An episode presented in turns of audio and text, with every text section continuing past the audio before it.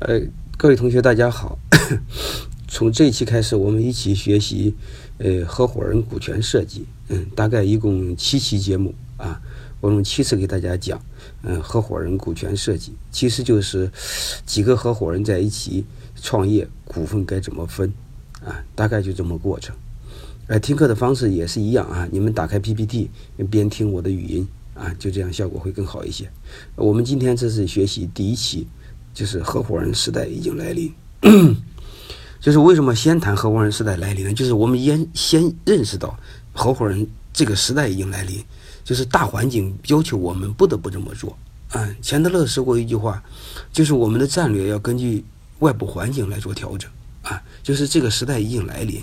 啊，这期重点讲这个，为什么是这样的？我们看第一张片子，就是合伙人创业成功率比较高。啊，你过去创业，你会发现一个老板创业，或者找个干爹，或者有个资源，或者是你有一个先机，有胆有识就可以创业。这个年头，你会发现你一个人创业是创不了业的，越来越难 难了啊！包括我们知道的很多牛逼哄哄的企业，包括阿里巴巴、腾讯啊、小米啊、新东方等等等等等等，其实都是合伙人的企业。为什么是这样？因为在知识经济时代，人越来越重要，而钱和资源关系越来越不重要啊！包括这个风投投。选项目也是优先投有合伙人的企业，没有合伙人的企业，他是很少投的。其实这个逻辑我们不难理解。嗯，风投表面上是看项目，背后其实看人。其实 看人的背后更多是看团队啊。所以当有一个团队的话，就是很容易来验证这个企企业是一个非常好的企业啊。因为因为大家都开心嘛，即便这项目不好，有一帮团队可以继续找更好的项目。啊，所以自古有一句话叫“一个好汉三个帮，一个篱笆三个桩”，啊，就越来越多的人意识到，呃，这个年代想创业，嗯，得有合伙人，啊，没有合伙人创业是会变得越来越难。你比如最典型的一个就是以前在万科非常提倡职业经理人制度，啊，就是王石老板都不要，不都不干，非要当个职业经理人。但是到余亮掌管万科的时候，他已经意识到职业经理人没法来支撑万科继续发展，也没法来适应这个时代，所以万科就提出了一个另外一个概念，叫事业合伙人制。说白了啥意思呢？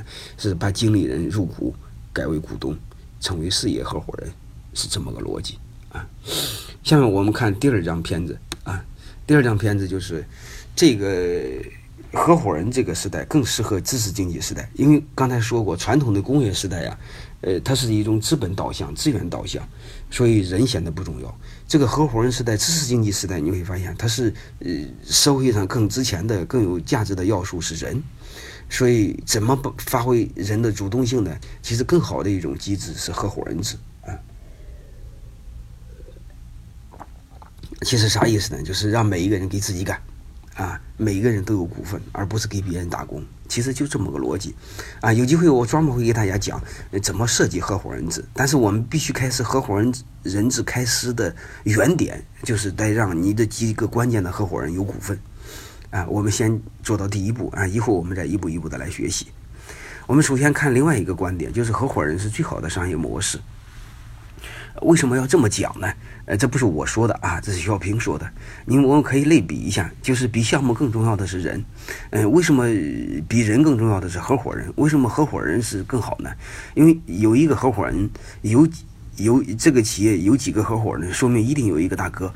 嗯，下面有一帮小兄弟，这个大这这帮这个大哥能团结这帮小兄弟，小兄弟愿意给这个大哥干，就能看出来这个企业他有团队。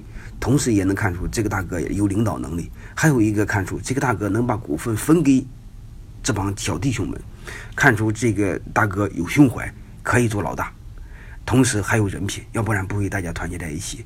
你会发现，这刚好是成就现代企业的一个很关键的要素，有人有团队，啊，所以这就是为什么谈出来合伙人是最好的商业模式啊。那还有一个，为什么合伙人更适合知识经济时代呢？就是这个年代不一样了，特别是随着八零后、九零后的崛起啊，八零后、九零后将，呃，其其实现在八零后已经开始统治世界了，未来九零后将来要统治世界。其实这帮人要统治世界的时候，我们慢慢就会发现，这帮人骨子里有一个逻辑，他是不愿意给别人干的，他骨子里就愿意给自己干。特别是九零后，一出生就是认为自己是条爷，啊，就只是一个业。所以你你看传统的雇佣制那种模式，根本就没法来管理和领导这帮八零后九零后。所以要求不得我，就是我们不得不采用合伙人制，就是让每一个人可以自主自己做，让组织高度的扁平化，让管理变得更简单、更吻合人性。啊，还有一个更关键的词在哪呢？就是传统的雇佣制那种模式，只能同富贵，没法共患难。你比如传统的那那种雇佣制的期待，就是课程课程机的那种组织模式，就是在企业内部，你企业挣了钱，老板和员工会一定要分钱。但问题是，企业亏了钱谁承担？老板一个人承担，对吧？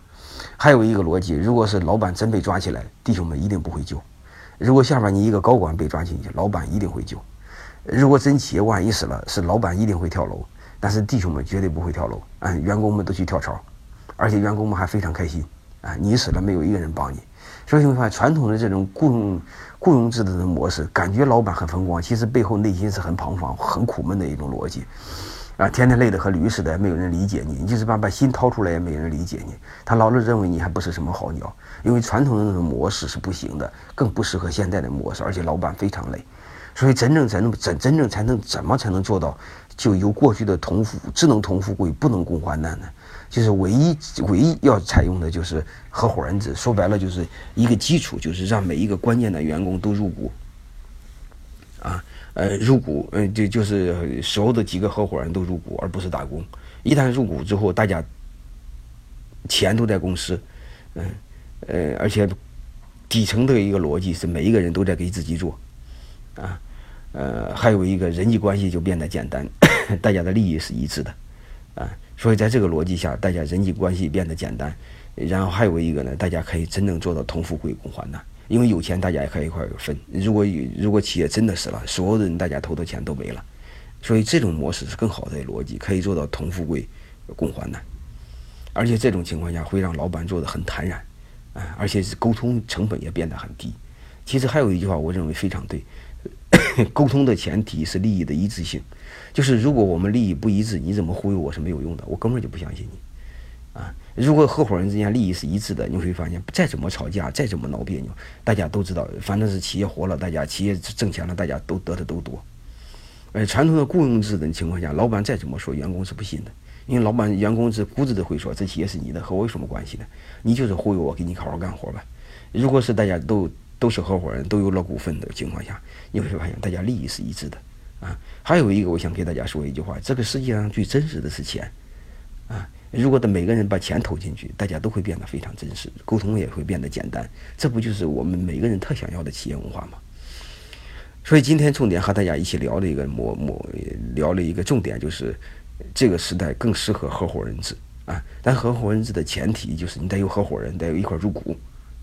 至于合伙人是怎么建，有机会我再给大家讲。